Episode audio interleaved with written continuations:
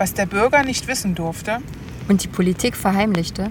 Folgt uns hinter die verstaubten Aktendeckel der DDR. Hallo ihr Lieben und herzlich willkommen zu einer neuen Folge vom Mörderischen Osten. Heute, wie versprochen, geht es um einen Fall, der noch nicht so weit in der Vergangenheit liegt. Und zwar genauer gesagt, gehen wir in das Jahr 2020 zurück, also das ist noch gar nicht so alt der Fall. Und zwar wird es um den Axtmörder von Magdeburg gehen. Ich kann mir vorstellen, ein paar von euch haben von diesem Fall noch nie im Leben was gehört. Ich habe den Fall eher durch Zufall gefunden, weil ich eigentlich nach einem anderen Fall gesucht hatte. Aber das ist eben so. Bei unserem Podcast ist es immer so ein bisschen, ja, wir gucken mal, wie wir es am besten geregelt bekommen und was am Ende äh, für uns, sage ich mal, interessant genug ist, um es euch vorzustellen. Also wir reden über Manuel R. Manuel R. ist ähm, ein Mensch, der in seinem Leben, sage ich mal, mit vielen Sachen, die, sage ich mal, nicht so positiv sind, in Berührung gekommen ist. Er ist jahrelang drogenabhängig und später im Prozess schildert er auch dem Psychiater, dass er zuerst viele Jahre Cannabis und Kokain konsumiert hat, später dann auch Crystal Meth. Man muss dazu sagen, der Fall spielt in Magdeburg und in Magdeburg ist die Nähe zu Leipzig und Dresden ja nicht so weit weg. Und ich sag mal, diese Schwämme von Crystal Meth ist ja über die letzten Jahre sehr, sehr stark über Polen und Tschechien hier reingekommen. Und es gibt wirklich eine große Schwemme, was Crystal Meth gerade hier, sage ich mal, in den östlichen Bundesländern angeht. Deswegen ist Crystal Meth hier was, was, äh, sage ich mal, von vielen Konsumenten genutzt wird ist für seinen Werdegang vielleicht entscheidend, weil Crystal Meth, ich weiß nicht, ob ihr die Nebenwirkungen kennt, die sind ja auch Halluzinationen und sowas. Das ist ja ein chemischer, also es ist ja nicht wie, wie Cannabis oder Kokain. Das wird ja nicht aus einer Pflanze gewonnen, sondern Crystal Meth ist ja ein chemisch zusammengesetzter Wirkstoff, der in x verschiedenen Varianten ja gegeben werden kann, gestreckt werden kann und wie und was. Und von daher ist das, sage ich mal, ein, ein Wirkstoff, der wirklich sehr, sehr heftig ist. Das aber nur mal am Rande. Manuel R. fällt auch noch in seinem Leben, also bevor er die Tat begeht, über die wir dann gleich reden, noch durch etwas anderes aus. Und zwar ist ein Hooligan. Wer das jetzt nicht weiß, was das ist, das ist ähm, ein englisches Wort und steht für Randalierer. Es ist besonders gebraucht, sage ich mal, im Sportgenre. Also es geht vor allen Dingen um Fußballfans und um Sportfans, die sich da gegenseitig, sage ich mal, an Rangeleien gegenübertreten. Es wird aber jetzt so an sich auch, ja, im Sprachgebrauch genommen für jemanden, der wirklich einfach nur randalieren oder zerstören oder schädigen möchte. Und er ist mit dem Kampfnamen aufgetreten, Knüterich der Wüterich. Ich glaube, ich bräuchte dem Kampfnamen nichts weiter sagen. Also so, dass ihr erstmal so ein bisschen eine Vorgeschichte habt. Es ist jetzt nie so viel von der Vorgeschichte bekannt, aber ich sag mal so, wir können uns mal die Eckpunkte merken, Drogen abhängig, also oder Drogenkonsument und Hooligan. Man muss dazu sagen, er tritt natürlich auch relativ entsprechend auf. Er ist 1,90 Meter groß, er ist wirklich ein richtiger Hühne mit Vollbart und Glatze, er ist tätowiert. Ja, also es ist schon ein, ein Mensch, der wirklich, also der Kampfname passt schon. Na, also wir werden euch im, wenn diese Folge online gekommen ist, werden wir euch ein Bild aus dem Gerichtssaal, das habe ich bei der Volksstimme, das ist in der Magdeburger Zeitung gefunden, das werde ich euch natürlich mit Quellenangabe verlinken, dass ihr euch mal so ungefähr ein Bild machen könnt. Wie gesagt, das ist zwar alles verpixelt, ihr wisst, ähm, wir werden auch jetzt keine Nachnamen mehr nennen, wegen Personenschutzrechten, also wir werden nur noch mit Vornamen arbeiten. Wenn es jetzt um sehr aktuelle Fälle geht, und 2020 ist ja nur doch re relativ aktuell, und deswegen werden jetzt nur noch Vornamen fallen. Also es sei denn natürlich, es geht um Staatsanwälte oder Gerichtsmedizin oder sowas oder Gutachter. Die kann ich komplett nennen, das ist kein Problem, aber alles andere, ne, was so, ähm, sag ich mal, in die Persönlichkeitsrechte eingreifen könnte, das werden wir natürlich nicht machen. Wir halten uns da wirklich an den journalistischen Kodex, den es da gibt und ähm, so werden wir das auch handhaben in der nächsten Zeit, weil wir immer jetzt so ein bisschen eine Mischung machen werden aus älteren und neueren Fällen. Aber wir haben festgestellt, so in der Recherche, es gibt sehr, sehr viele spannende neue Fälle auch. Manuel R. und das spätere Opfer lernen sich kennen in einer Drogentherapieeinrichtung. Eigentlich ja eine gute Sache, zu sagen, man äh, geht in Therapie, um von den Drogen loszukommen. Und sie wollten sich ein gemeinsames Leben aufbauen. Man muss dazu sagen, Manuel R. ist zu dem Zeitpunkt schon vorbestraft wegen Körperverletzung, Sachbeschädigung, Beleidigung und Widerstand gegen Vollstreckungsbeamte. Ist, sage ich mal, aber für einen Hooligan jetzt, sage ich mal, keine ungewöhnliche Strafakte. Also, ne, wer sich da an der Szene so ein bisschen auskennt, ähm, wird da, also das ist jetzt keine wirklich kein ungewöhnliches Strafregister, sage ich mal, für die, für die, für den Schlagmensch, sage ich mal.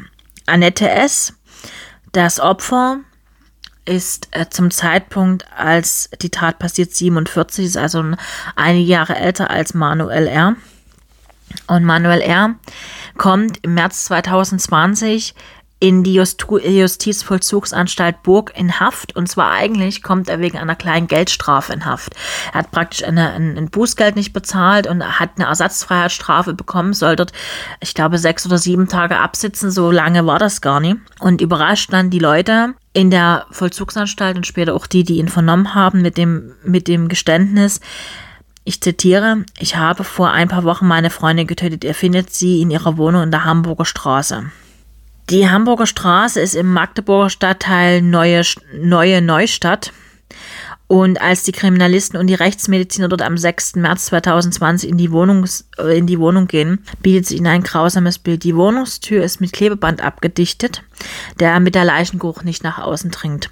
Im Schlafzimmer finden die Kriminalisten die 13 Jahre ältere Geliebte des Mannes. Ich setze jetzt hier an der Stelle einen, Trigger-Hinweis, weil ich kann mir vorstellen, dass es nie jeder hören kann. Die Annette S. liegt mit eingeschlagenem Kopf auf ihrem Bett. Ihre Leiche hat der Killer in mehrere Lagen Bettlagen einge eingeschlagen und versteckt und mit Rosen und anderen Blumen drapiert. Da die Leiche erst nach sieben Wochen gefunden worden ist, ist sie natürlich dementsprechend stark in der Verwesung gewesen. Also es ist jetzt nie, dass er dort irgendwie kühl war oder was, sondern er hat die so praktisch, wie es, wie, wie er sie erschlagen hat, in dem Bett liegen lassen, nur zugedeckt.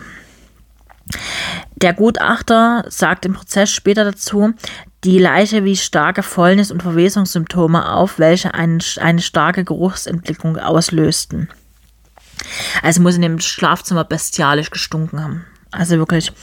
Und nach der Tat, also sie soll am 21. Januar 2020 passiert sein, das kann nicht mehr genau rekonstruiert werden. Warum sage ich euch dann gleich noch? Nach der Tat kehrt Manuel R. dann immer wieder an den Tatort zurück. Also er, äh, er wird dann auch im Prozess dazu, wird der, wird der Gutachter ein bisschen was dazu sagen, weil Manuel R. selber äußert sich zu dem Tatvorgang nicht. Er sagt zwar, er hat zwar schwere Schuld auf sich geladen, aber mehr kommt aus der Ecke von ihm nicht. Der Prozess am Magdeburger Landgericht äh, beginnt im Beisein der ersten Strafkammer. Der erste, Stra der erste Prozesstag ist der 31. August 2020 um 9 Uhr. Und Fortsetzungstermine sind im September geplant. Also gab es noch drei Fortsetzungstermine. Das habe ich euch bloß mal so aus dem, das ist praktisch aus der Pressestelle vom ähm, Magdeburger Landgericht. Und es steht im, also gibt es ja immer so einen kleinen Text dazu, wenn man solche, solche, äh, wenn man solche Fälle sich mal anguckt. Und im Untertitel zu, dem, zu diesem Prozess steht, der 34, der, einem 34-jährigen Mann wird vorgeworfen, im Januar 2020 eine ihm bekannte Frau, die in einem Bett geschlafen haben soll, mit einer Axt erschlagen zu haben. Die Staatsanwaltschaft geht mit der Anklage vom Mordmerkmal der Heimtücke aus, da das Opfer, nachdem es eingeschlafen sein soll, keinerlei Möglichkeit hatte, sich gegen den Angriff zu verteidigen. Der Angeklagte hat im Ermittlungsverfahren von seinem Schweigerecht Gebrauch gemacht. Er befindet sich seit 6. März 2020 in dieser Sache in der Untersuchungshaftanstalt. Das ist also, wie gesagt, von der Pressestelle vom Landgericht in Magdeburg. Also er merkt schon, dass es hat ein bisschen gedauert, bis dann praktisch die Ermittlungen abgeschlossen waren. Und die Staatsanwältin Silvia Lech hält ihm vor, ich zitiere, an einem nicht mehr näher bestimmten Tag im Januar töteten sie heimtückisch ihre Lebensgefährtin, indem sie sie im Schlaf mit einer Axt erschlugen. Zitat Ende.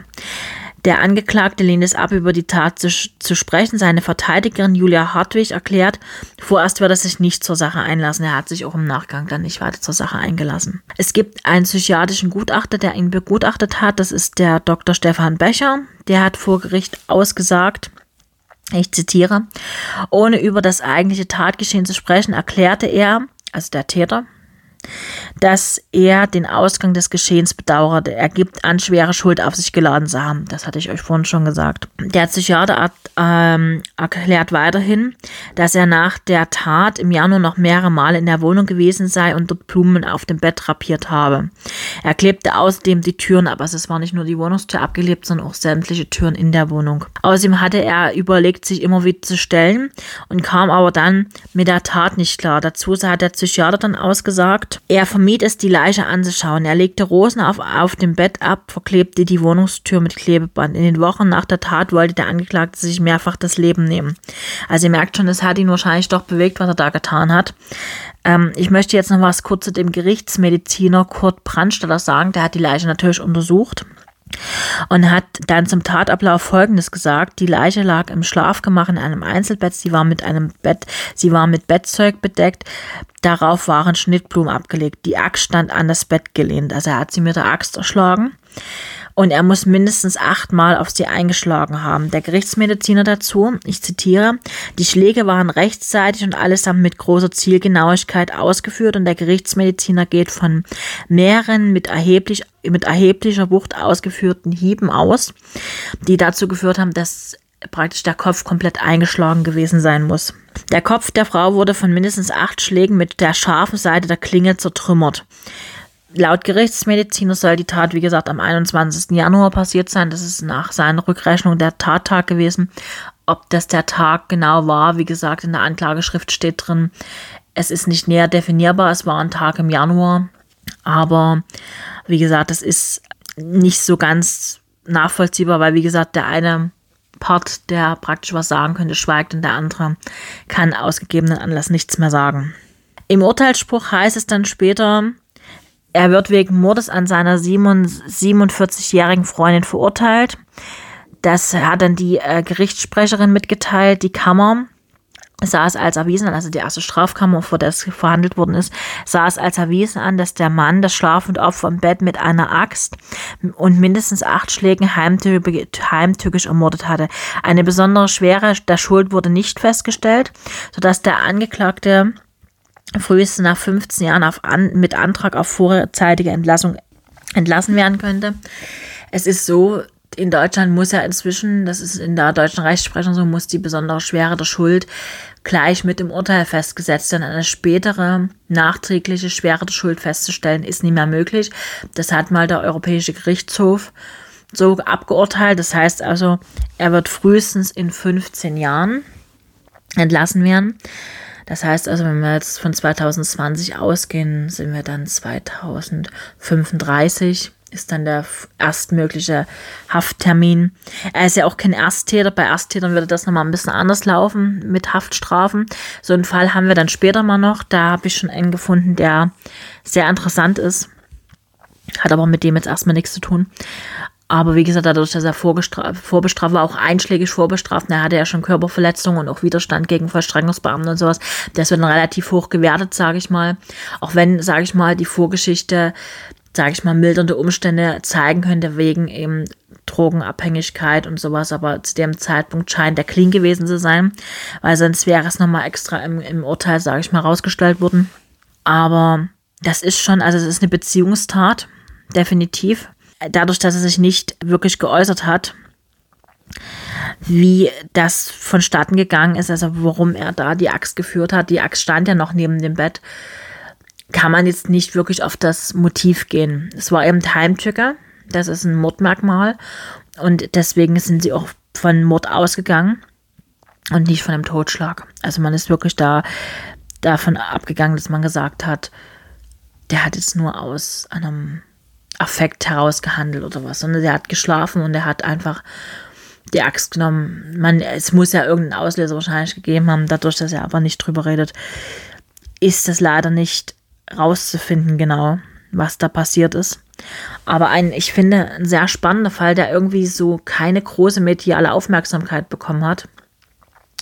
Gerade eben, weil eben doch die, sage ich mal, die Szene, in der Manuel R. unterwegs ist, ja, sage ich mal, nun nicht gerade eine ist, die so, sage ich mal, gewaltfrei auskommt. Und ja, das war unser erster Fall, sozusagen im neuen Jahr, der erste echte Fall. Wir werden in den nächsten, also wir werden das jetzt im Monat immer so machen, dass wir ähm, auch mit mehr uns mit aktuellen Fällen beschäftigen.